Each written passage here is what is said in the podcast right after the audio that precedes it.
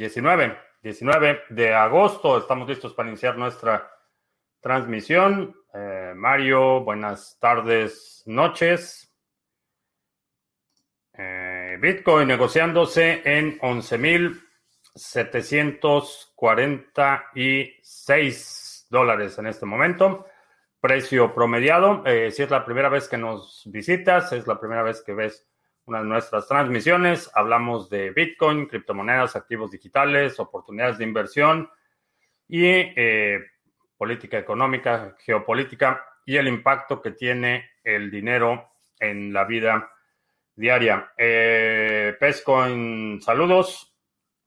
Ah, algo iba a... Ah, sí, el Ayer estábamos ah, comentando que había rumores no confirmados de que el gobierno de Corea del Norte estaba eh, ordenando a sus ciudadanos que entregaran a sus mascotas, que porque tener mascotas era un símbolo de la decadencia occidental. Eh, si estás en Venezuela ya sabes lo que eso significa. Eh, y la situación es eh, por extensión, que si China, que, es, que ha sido el principal soporte del régimen de Corea del Norte, eh, no está dispuesta a seguir o, en capacidad, independientemente de la voluntad, no está en capacidad de eh, básicamente sostener y seguir subsidiando el régimen de Corea del Norte, es una súper señal de alarma de que la situación de eh, alimentaria a nivel mundial, las reservas alimentarias, las batallas por las calorías eh, se van a agravar en los próximos meses. Así es que, eh, como recomendación general, ah, asegura alimentos o medios para procurarlos en el futuro. Jesús, en Ciudad del Carmen, saludos, que cripto. algo que decir en el anuncio de la Fed. Eh, no vi el anuncio de la Fed, pero vi el comentario de Mario Draghi que dice que es del Banco Central Europeo que dice que las generaciones futuras van a tener que pagar los platos rotos, básicamente ya sin, sin ningún pudor ni eh, este eh, ni siquiera decencia simulada, dijo que los jóvenes son los que van a sostener la deuda eh, en la que están incurriendo los países europeos. Así es que eh, ya más claro no puede ser. Básicamente están condenando a tus hijos y a tus nietos a pagar una deuda que, cuyos beneficios no van a disfrutar ni en términos de prosperidad ni en términos de libertades civiles y básicamente están hipotecando el futuro de tus hijos y tus nietos y ya te lo dijeron, ya más claro eh, no, hay forma, no hay forma de ponerlo más claro. La deuda en la que están incurriendo los países europeos va a ser pagada por los jóvenes. Así es que el momento de tomar decisiones. Eh, Gerard en Barcelona, CryptoArt en Puerto Vallarta, Nabucodonosor en Bogotá, eh, Ronin en Buenos Aires, Emanuel en Mérida, Yucatán, Hegels en la Venezuela mexicana, que por cierto se mantienen las tasas de interés de la Fed. Ah, hablando de la Venezuela mexicana, ayer el, el, CACAS dijo que le va a quitar la concesión eh, que fue extendida por 50 eh, años más al operador de los puertos del puerto de Veracruz, que era un acto de corrupción intolerable, eh, y la concesión es para una empresa del gobierno. Así es que Así están las cosas en Venezuela del Norte. Le quieren quitar una concesión que dice que es un símbolo de la corrupción anterior a una empresa que es operada por el mismo gobierno. Eh, mm, Alberto en Valencia, saludos. Eh, Williams en Cimitarra. Joel en Caracas. Eh, Joey en Francia, saludos. Uh, Ita, buenas, por fin por aquí. Eh, bienvenido, bienvenida. Ah, lo que dijo Mario Draghi quiere decir que se viene una inflación de las buenas. Lo que quiere decir es que es una deuda impagable y están condenando eh, a futuras generaciones a pagar una deuda que, repito, no van a ver ni los beneficios, ni en términos de prosperidad, ni en términos de libertades civiles. Eh, lo que está diciendo Mario Draghi es que la deuda eh, actual es una deuda generacional. Está básicamente condenando la prosperidad de futuras generaciones. Eh, ¿Cómo hacemos para no pagar la deuda? Bitcoin opta por salir del sistema fiat, opta por controlar tu riqueza y tu prosperidad y indirectamente tu tiempo, porque a final de cuentas eh, muchas veces pensamos en, por ejemplo, en el pago de impuestos en términos de, dinero. Y a nadie le gusta pagar el, el, 30, 40 eh, o en algunos casos el 50% de, eh, de su dinero. Pero más allá de eso, lo que, están, lo que estás pagando es tu tiempo. Eh, es el producto de tu trabajo, el producto de tu talento, de tu esfuerzo. Eso es lo que estás pagando. Entonces, em, mi alternativa es no utilizar su dinero, eh, optar por salirme del sistema fiat y no participar en, la absoluta eh, locura en términos de deuda, en términos de impresión de dinero, en términos de inflación, de distribución de riqueza, eh, es, estamos ya en niveles absurdos, tan absurdos que, ya más, más claro, repito, no puede ser. La deuda actual es impagable y son futuras generaciones las que van a tener que pagarla.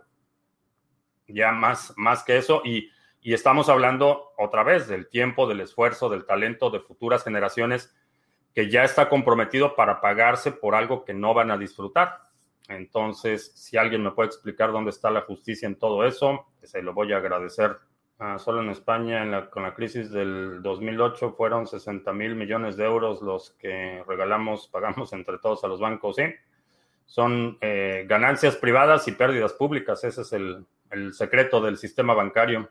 Eh, con Bitcoin a los jóvenes no nos pueden obligar hacernos cargos de esa deuda. Eh, van, a, a tratar, y, esto es otra cosa que no quiero eh, rayar en la ingenuidad, eh, van a tratar y van a tratar de poner barreras, controles, presiones desde las más sutiles, cuestiones de propaganda, llamados a la solidaridad con tus congéneres o a la empatía con los más vulnerables hasta francas amenazas y, bueno, sabemos que todo el sistema financiero y, fiscal está eh, precedido por la amenaza de, violencia.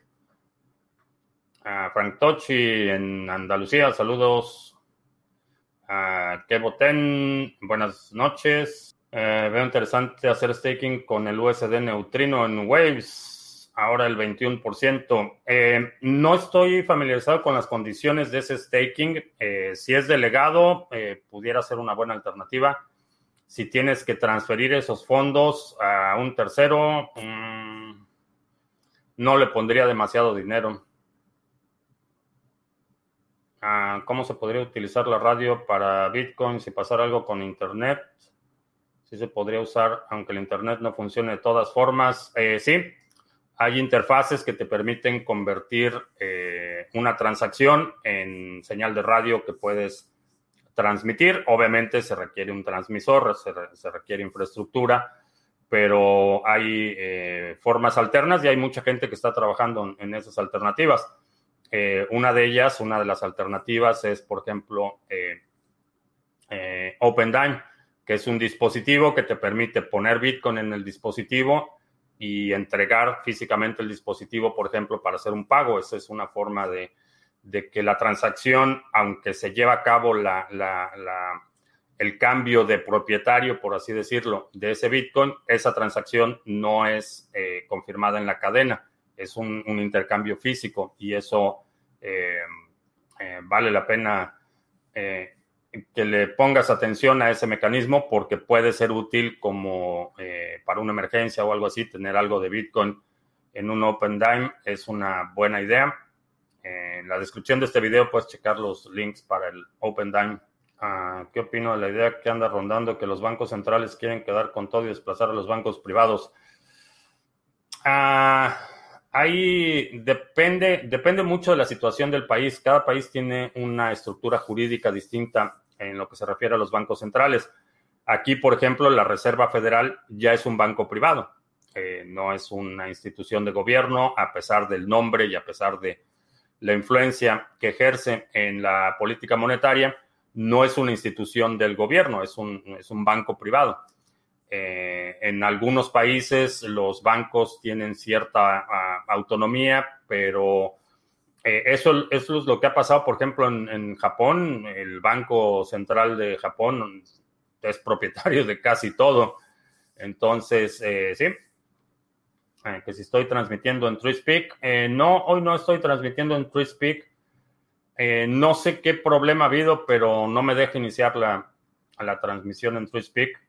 me marca un error y no sé, no he podido resolverlo. Tiene ya varios días así.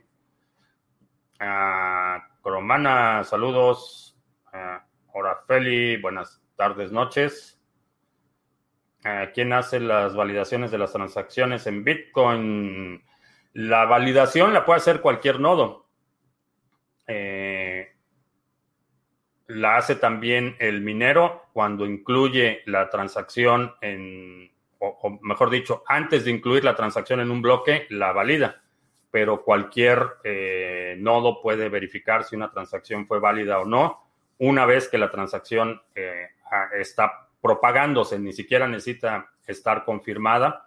Tú puedes eh, determinar si, por ejemplo, tengo un nodo operando y la red empieza a propagar una transacción, mi nodo recibe esa transacción y a la hora de hacer la verificación ve que, por ejemplo, la firma no está completa, o que el monto que está enviando no está respaldado por inputs que están verificados en la red y mi nodo automáticamente descarta esa transacción, eh, no empieza a propagar, no sigue propagando esa transacción. Entonces, eh, ese es el primer paso de la validación. Cuando una cartera crea una transacción y le empieza a propagar a la red, los nodos que están recibiendo esa transacción pueden eh, eh, verificarla, si es una transacción legítima, hacer el relay, es decir, seguir propagándola, y si es una transacción inválida, desecharla. Ese es el primer nivel de validación. El minero, cuando toma la transacción para incluirla en un bloque, también la valida. Entonces tienes múltiples puntos en los que se checa la, que sea una transacción válida que sería distinto a una transacción que ha sido confirmada. Eh, una transacción válida es simplemente cumple con los requisitos para seguirse propagando en la red. Eh, es una transacción que está firmada, que tiene los fondos necesarios y que no, eh, que de ser confirmada no alteraría los parámetros de la red. esa es la validación. La confirmación es una vez que la transacción ha sido incluida en un bloque, eh, ya se empieza a propagar como una transacción confirmada. Estoy casi seguro que Lolita copió los datos filtrados del Ledger.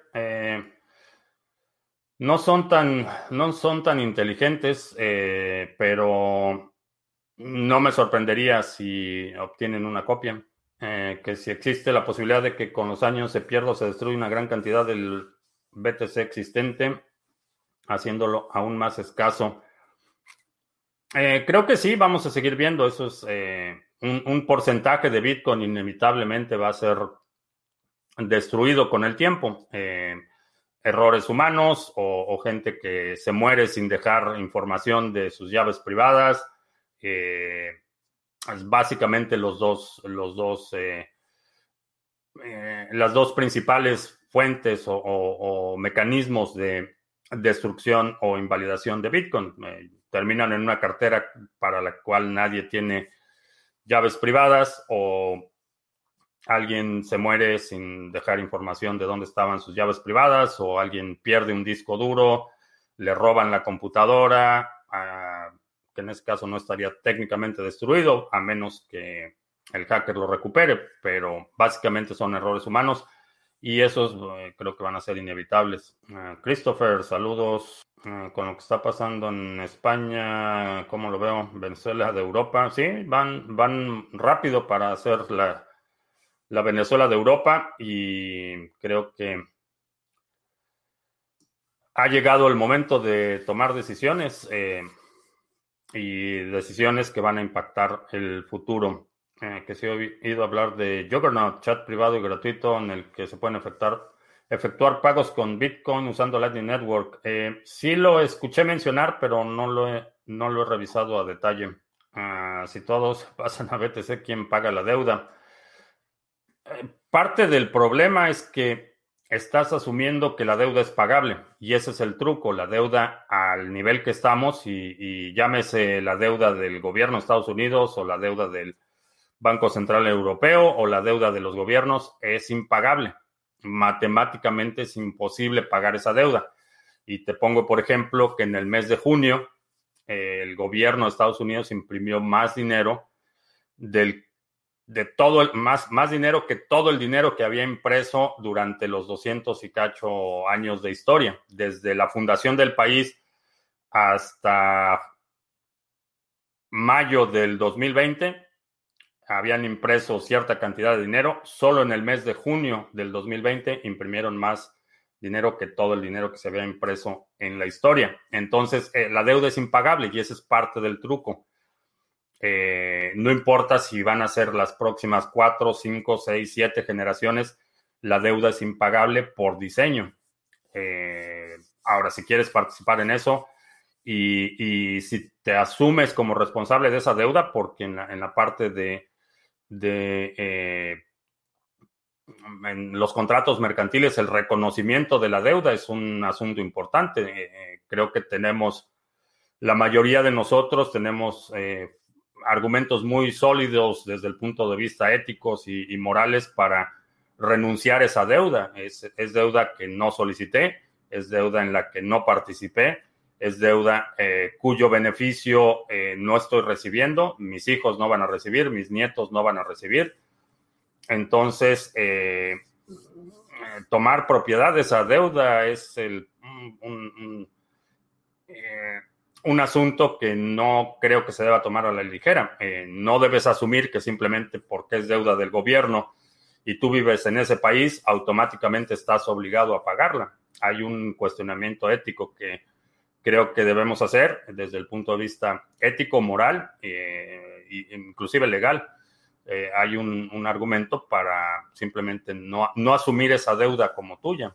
Ah, lo que no entiendo es qué significa Onion Routed y lo que debo de tener en un nodo Lightning Network. Onion Routing es un protocolo y se llama Onion porque es la analogía de una cebolla. Una cebolla tiene capas en onion routing, imagínate que es una cebolla, eh, yo recibo la cebolla y le quito la primera capa. En esa primera capa voy a descubrir a quién le tengo que entregar esa cebolla. No sé cuando recibo la cebolla si soy el primero, si soy el quinto, si ha llegado, eh, si la cebolla va a ir a China o si va a ir a Venezuela. No tengo ningún dato, lo único que hago es recibir la cebolla, le quito la, capa superior y ahí me dice, esta cebolla se la entregas a esta persona en esta ciudad. Y eso es todo lo que sé. No sé quién me la dio, no sé, lo único que sé es del momento que yo la recibo, a quién se la tengo que entregar. La siguiente persona que recibe la cebolla le quita la siguiente capa y dice, esta cebolla va a X lugar y entrega esa cebolla. No sabe si X lugar es el destino final o es el primer salto o el quinto salto. Entonces, estas capas de la cebolla eh, obviamente se protegen criptográficamente y eso es lo que hace que el protocolo Onion sea tan robusto en términos de, protección de privacidad y enrutado eh, de paquetes que no quieres que alguien pueda ver el destino original, el destino final, todos los saltos intermedios, quienes fueron todos los participantes en la transacción. Entonces, ah, así es como, como funciona Onion Routing y es la analogía de la cebolla que tiene muchas capas. Cada capa va revelando cuál es el siguiente punto en la trayectoria del paquete, pero no revela, no puedo ver más adentro de la cebolla, no puedo ver los siguientes pasos no puedo ver los pasos anteriores, entonces como participante la recibo, abro la cebolla, veo quién es el siguiente participante y entrego la cebolla al siguiente participante sin saber si es el destino final, intermedio, cuántos participantes ha habido, quién es el origen, quién es el destino, etcétera. Por eso, un protocolo como Lightning Network se puede beneficiar de este tipo de protocolos de enrutamiento porque no puedes ver la trayectoria total de la transacción a diferencia del ruteo tradicional, por ejemplo, si yo te envío un correo electrónico, eh, prácticamente cualquiera de los participantes en el trayecto puede ver que yo te lo estoy enviando a ti, cuál es mi dirección IP, eh, todo el trayecto. Eh, una vez que se recibe ese correo, ese correo va a tener toda la historia de enrutamiento de donde yo estoy, se fue a este servidor y después a este y después a este y después a este estas son las direcciones IP, estas personas vieron este correo, eh, fue enrutado de aquí a acá, todo eso se puede ver en el ruteo tradicional y Onion Routing eh, evita eh, que alguien pueda tener acceso a toda la información del trayecto de un paquete de información. Ah, Saúl, no, no, haría comentarios tan específicos porque hay mucha gente escuchando, pero Saúl eh, sí, eh, Bitcoin. Si no vas a ocupar ese dinero, Bitcoin. Ah, ¿Qué opino de Waves en general? Eh, es interesante el proyecto. no está en mi lista de prioritarios, pero es interesante. Waves va a ser la plataforma en la que corra la primera versión del voto en la blockchain en Rusia eh, experimento interesante, eh, sin duda. Eh, creo que ni la tecnología ni el sector están listos para algo así, pero ya fue anunciado, así es que, pero es interesante el proyecto. Ah, he visto que el 51% de los nodos de Bitcoin están en Estados Unidos, Alemania y Francia. ¿Esta concentración podría suponer algún riesgo? Ah, no le llamaría concentración si están en Estados Unidos, Alemania y Francia por definición no están concentrados. Eh, la otra cuestión es que los nodos eh, es una red no permisionada. No hay ningún requerimiento, legislación que te permita o, que tengas que pedir permiso para poner un nodo. Eh, si te preocupa la concentración de nodos en determinado lugar, tú puedes poner tu propio nodo y lo puedes poner donde tú quieras. Entonces, esa, esa concentración creo que es más, eh, revela más eh, el progreso o, el avance de adopción que ha tenido Bitcoin en su corta historia que una alta eh, concentración por razones económicas o políticas. cualquier persona, de hecho sé que hay gente en países como Venezuela, en México, que están corriendo nodos y lo único que necesitas hacer es descargar el software, instalarlo, eh, sincronizar tu nodo y eres un participante más en la red. Eh, ¿Qué opciones cogería entre hacer un rig de minería o comprar su valor en Bitcoin? Eh, en este momento, muy probablemente comprar su valor en Bitcoin. una de las razones es el ruido.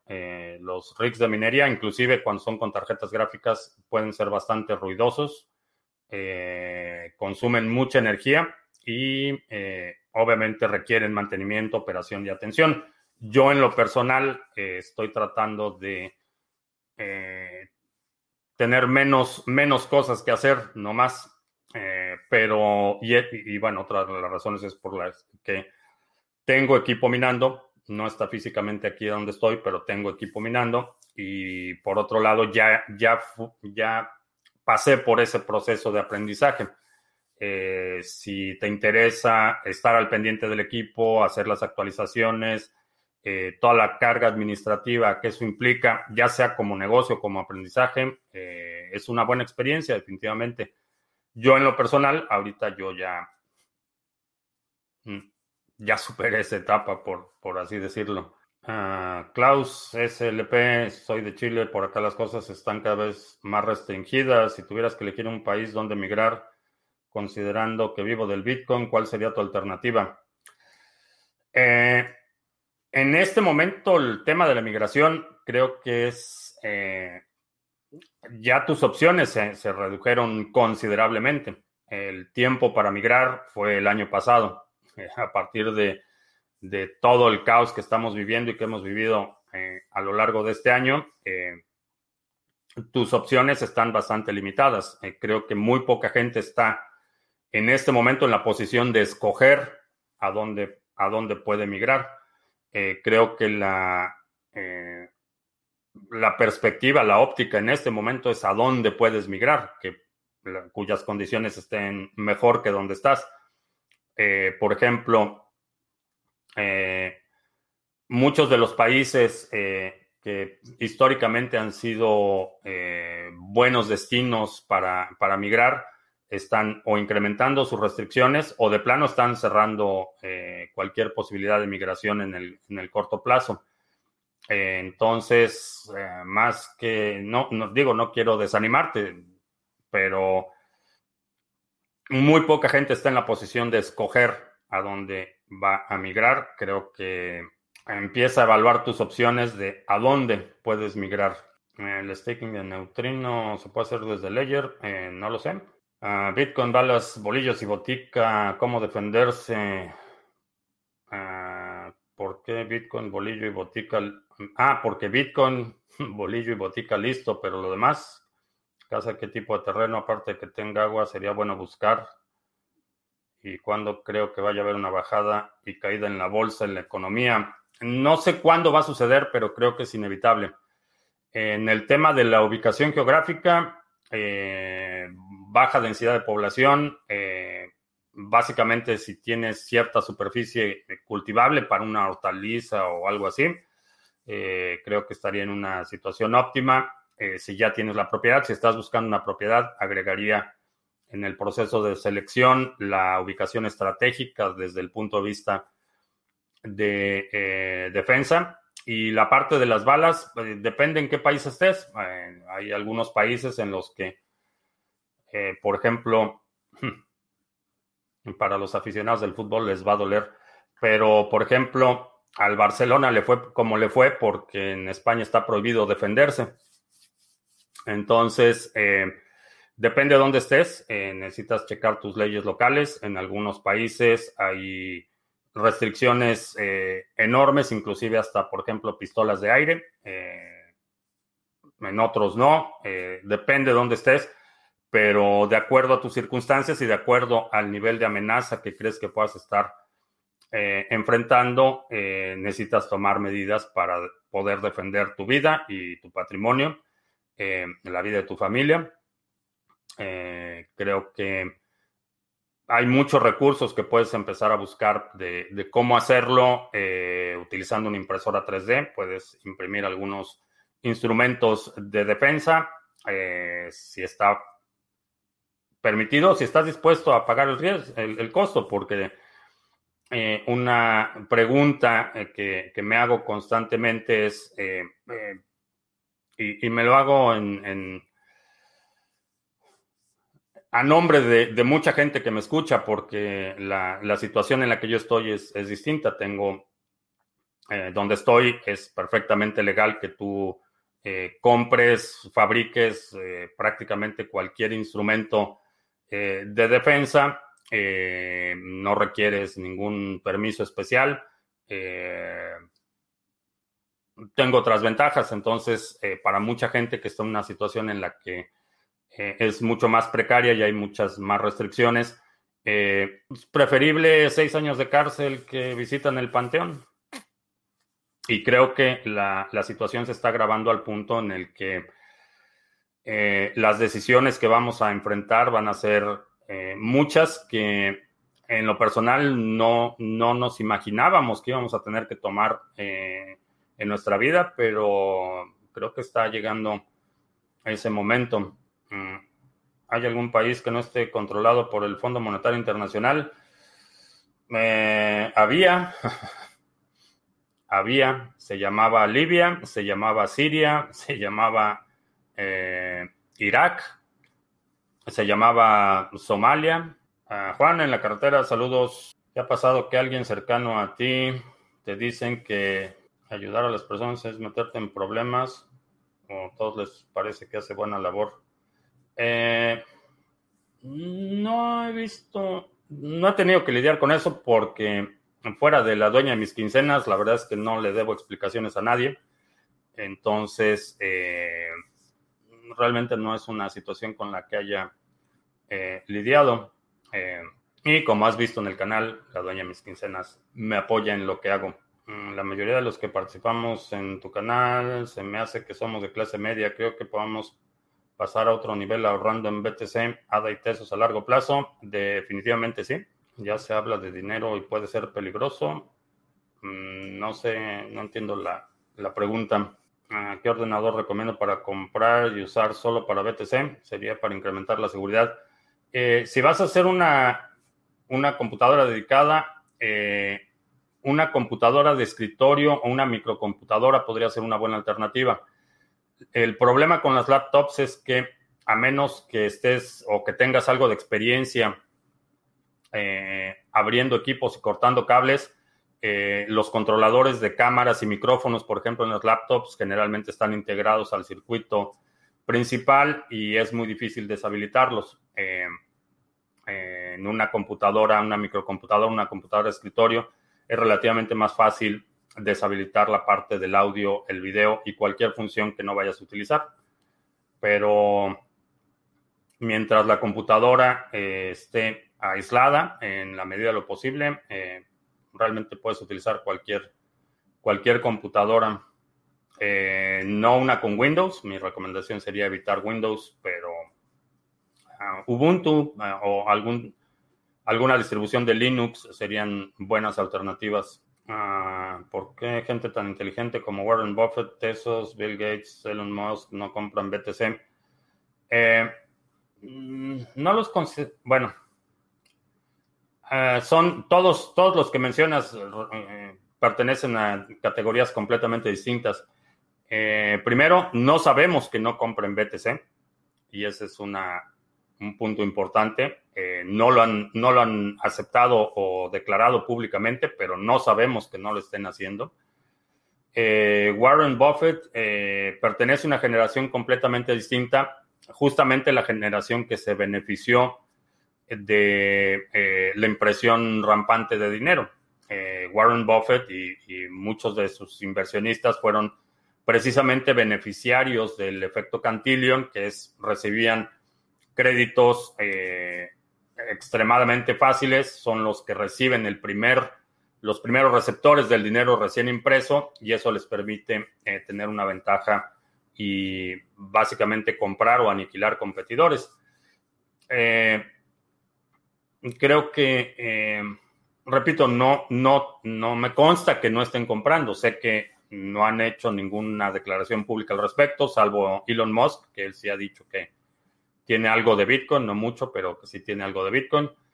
Eh, y la razón, la otra razón es su, interés propio. Eh, Warren Buffett hasta hace una semana, buena parte de su portafolio estaba en el sector financiero, estaba en los bancos y Bitcoin es una amenaza directa al status quo y a un esquema eh, monetario del que se han beneficiado la mayoría de los personajes que, mencionas. En la nueva vulnerabilidad encontrada en las hardware wallets hay riesgo de envío, dos Litecoins o dos BSH si en la cartera solo hay un BTC, por ejemplo. Si en la cartera solo hay un BTC, eh, depende que tengas habilitadas primero las otras carteras y si tienes las otras carteras y esas carteras tienen fondo, eh, fondos, simplemente en este momento no movería, no, no movería nada. El concepto del jubileo de la deuda bíblico que se escucha mucho, lo veo viable, no, no te van a perdonar. Juan dice que además que la deuda es impagable, es una deuda ilegítima porque la impresora no crea valor, es una estafa monetaria, por ello es una desventaja para el pueblo productivo que sí crea riqueza. Exactamente, están y eso es lo que estamos viendo en el mercado bursátil. Están utilizando dinero que imprimen, que no les cuesta nada, para comprar cosas que representan tu trabajo, tu esfuerzo, tu sudor y representan valor real. Entonces es el, el eh, ¿cómo le llamaría? Es la, la, una situación análoga a los pueblos indígenas americanos que cambiaron su oro por espejitos. Ah, cuando una cripto es limitada y está en dos cadenas, por ejemplo, Binance y Ethereum, ¿cómo se contabilizan los tokens o cada cadena ah, tiene la misma cantidad de token? No sé de ninguna que esté en las dos cadenas, salvo stablecoins. Y en ese caso, cada supply eh, se cuenta de manera distinta. Ah, si las confirmaciones de las transacciones en Bitcoin las hace un minero, ¿por qué se necesitan más de una confirmación si se dice que las transacciones de Bitcoin son inmutables? Eh, el, término inmutabilidad lo aplicamos de forma coloquial. Eh, para todos los efectos prácticos, las transacciones son inmutables. Matemáticamente, la, posibilidad nunca va a ser cero. Eh, la posibilidad de la mutación o, la, o que una transacción sea revertida se reduce dramáticamente con el paso del tiempo, pero nunca llega a cero hablando en términos matemáticos estrictamente, nunca va a ser cero. Utilizamos el término inmutabilidad como un término más coloquial. Es, para efectos prácticos es imposible revertir una transacción cuando a medida que pasa el tiempo. Las confirmaciones se requieren porque hay un incentivo eh, que puede llevar a la reorganización de la cadena. Entonces, si si yo te pago 100 eh, dólares en Bitcoin, la realidad es que el incentivo para revertir esa transacción no se justifica el esfuerzo que se requeriría para revertir esa transacción. Pero si estamos hablando de un pago eh, de la balanza internacional entre dos países, que estamos hablando de decenas de millones de dólares, el incentivo para revertir esa transacción es mucho mayor y eso implicaría que quien envió el Bitcoin tiene un incentivo enorme para destinar recursos a revertir esa transacción. Entonces, las confirmaciones, eso de que se necesita más de una confirmación, lo determina quien recibe el pago. Eh, si te registras a uno de mis seminarios, por ejemplo, eh, una confirmación es para mí más que suficiente, porque repito, el incentivo no es tan grande que alguien se va a tomar la molestia de revertir una transacción de un par de dólares. Si te estuviera vendiendo una casa eh, con un valor de, vamos a decir, medio millón de dólares, no me conformaría con una, eh, con una sola confirmación, requeriría a lo mejor seis o siete transacciones. Y si el pago que, que me vas a hacer es el pago de un avión que cuesta 400 millones de dólares, eh, a lo mejor seis confirmaciones no serían suficientes, a lo mejor requeriría 20 confirmaciones o 50, qué sé yo. Eh, ese, esas, eh, el número de confirmaciones las determina quien recibe el pago, cuántas confirmaciones requiere para darlo por bueno. Exchanges, por ejemplo, en la red de Bitcoin, generalmente con dos confirmaciones dan el pago por bueno. si es una red que, por ejemplo, Ethereum Classic, que fue sujeto a un ataque el 51% hace, bueno, dos ataques del 51%. Creo que están pidiendo, no sé si cuatro semanas o algo así de, tiempo de confirmaciones para dar el pago por bueno. Entonces, eh, no hay un estándar. Nadie, nadie determina por otro cuántas confirmaciones se requieren. Eso lo determina la parte que, eh, recibe el pago. A ah, en Colombia, saludos. Tal como está ahora el precio de BTC, ¿qué es mejor para alguien que no sabe comprar semanalmente o hacer compra con los ahorros? Ah, porque sería posible un corralito en España, ¿no? Eh, sí, es posible. Si, si, no vas a ocupar ese dinero en un año, mm, compra Bitcoin. Lo que, lo que puedas disponer, eh, ponlo en Bitcoin. En un monedero de Bitcoin, la dirección de salida siempre es la misma. Eh, no, no, te debe generar una dirección nueva. Eh, eh, sí, de salida te da una dirección que se llama de, intercambio, que es una dirección interna y te debe generar una nueva cada, cada transacción. Podría dar mi lista de criptos prioritarias. Eh, ya tienen la lista, saben qué proyectos me interesan, cuáles sigo, hablo de ellos todo el tiempo.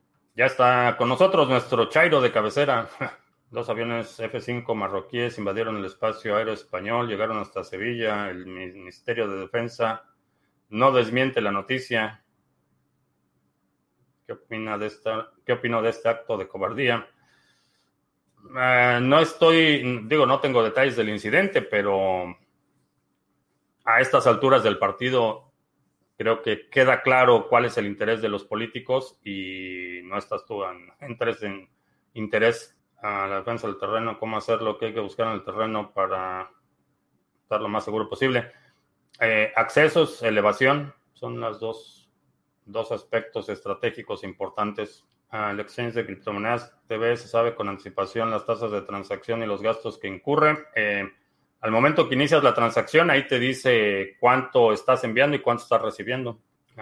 Libia, Siria, Irak, Somalia fueron invadidos por Obama y los demócratas Trump tiene razón. Eh, no. No, el problema de Somalia fue en los eh, en la administración de quién era presidente, me parece que Bush, en lo de Irak, obviamente fue Bushito. Eh, Siria, el problema de Siria fue de Obama y Libia también fue de Obama, pero son los mismos. eso es algo que no sé por qué es tan difícil entender. Revisa la historia. Esta, esta actitud de devastar a cualquiera que se enfrente al dólar como moneda dominante es histórica. Ha, sucedido desde siempre. Entonces no es nada nuevo y eso de que es culpa del otro es totalmente absurdo. Están coludidos, son parte del mismo sistema, beneficiarios de las mismas eh, eh, prerrogativas y privilegios. Entonces, esa idea de que unos son los buenos y otros son los malos es, totalmente ridícula y denota un pobre entendimiento de la historia. Ah, si ya estoy haciendo baking y quiero agregar más tesos, hay que pasar por el periodo de 21 días, sí. Eh, lo que agregas tiene que madurar. Ah, Linux mejor que Mac. Eh, para criptomonedas creo que sí, es más ligero, tienes más control y tienes más flexibilidad.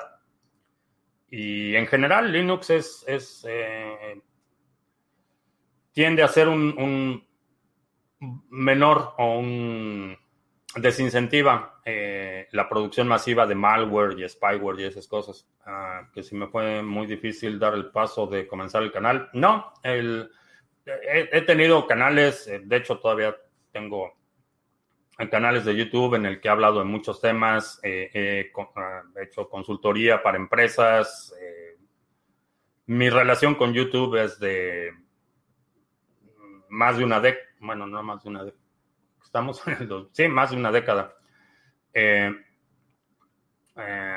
No fue difícil. Quizá el paso, lo que más trabajo me costó fue salir a cuadro porque si ves todos mis videos por meses hasta, llegamos creo que hasta 10 mil 10 mil suscriptores eh, y nunca salía a cuadro.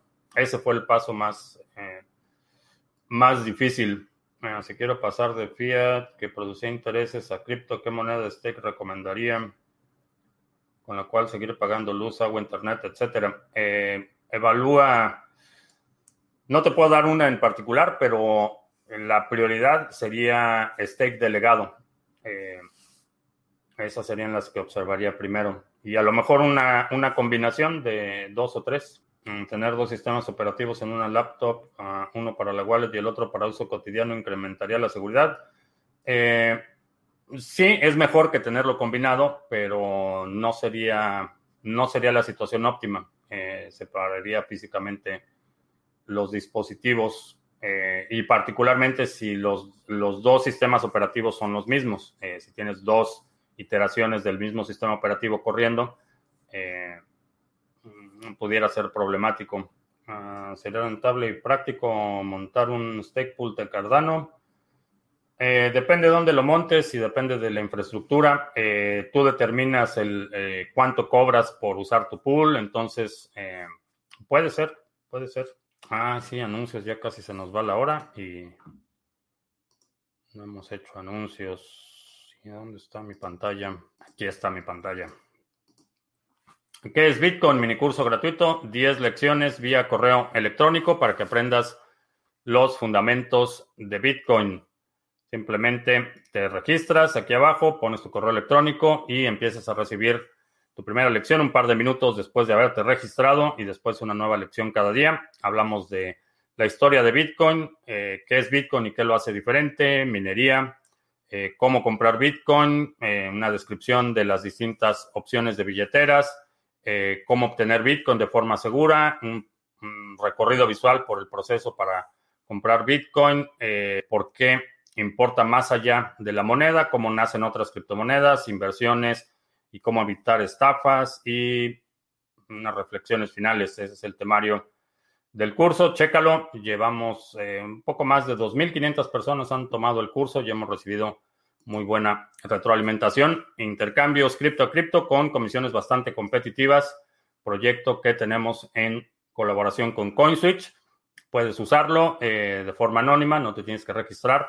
Eh, en algunos países te permite hacer compras utilizando tarjetas de crédito o débito. Si seleccionas esta alternativa, asume que la transacción no va a ser privada, va a estar vinculada a tu identidad, pero es una forma conveniente de hacer, por ejemplo, compras eh, eh, regulares. Cada vez que recibas tu salario, haces una pequeña compra o aprovechar movimientos de corto plazo. Eh, también te recuerdo, tenemos una amplia oferta de seminarios que te permiten profundizar, tu conocimiento en el sector, eh, planes de acción para acumular más Bitcoin, eh, trading, trading automatizado, balanceo portafolios, seguridad, etcétera. Chécalo, está en criptomonedastv.com, diagonal tienda. Y esos son los anuncios algún descuento para adquirir los cursos, eh, sí, mándame un correo a info arroba criptomonedas TV y ponme ahí cuáles quieres y vemos ah, sobre... Voy a leer, el artículo sobre el incidente de, con los marroquíes.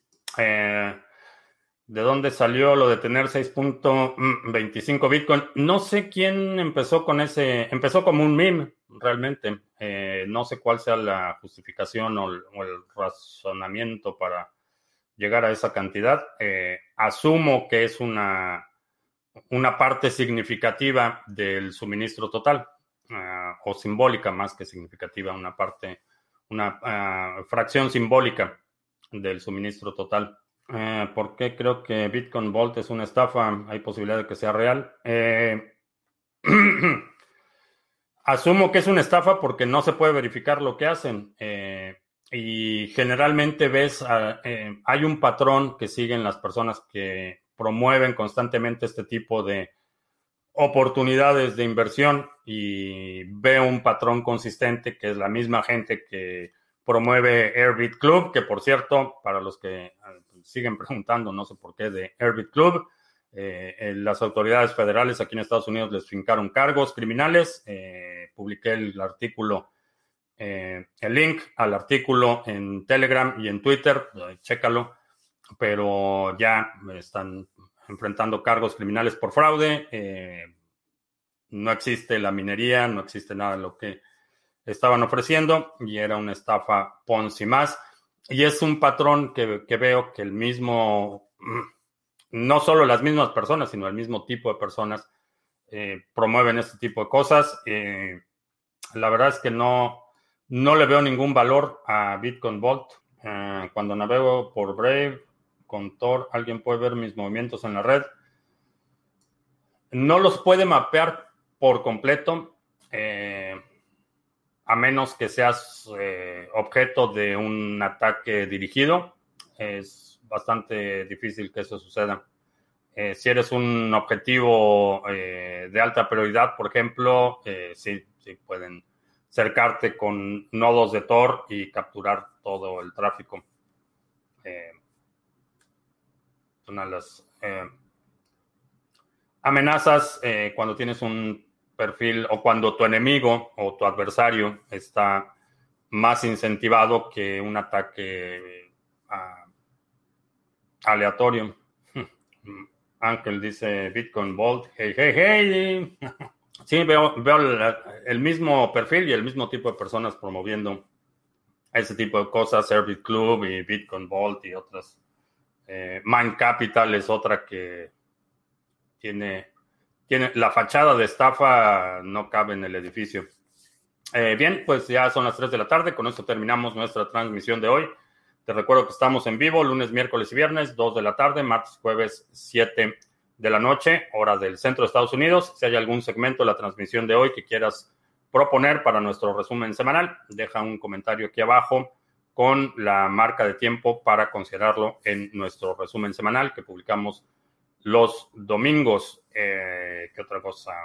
Eh, gracias, Alberto, por ayudarnos con los resúmenes semanal. Muy útiles sus eh, contribuciones. Y por mi parte es todo. Gracias y hasta la próxima.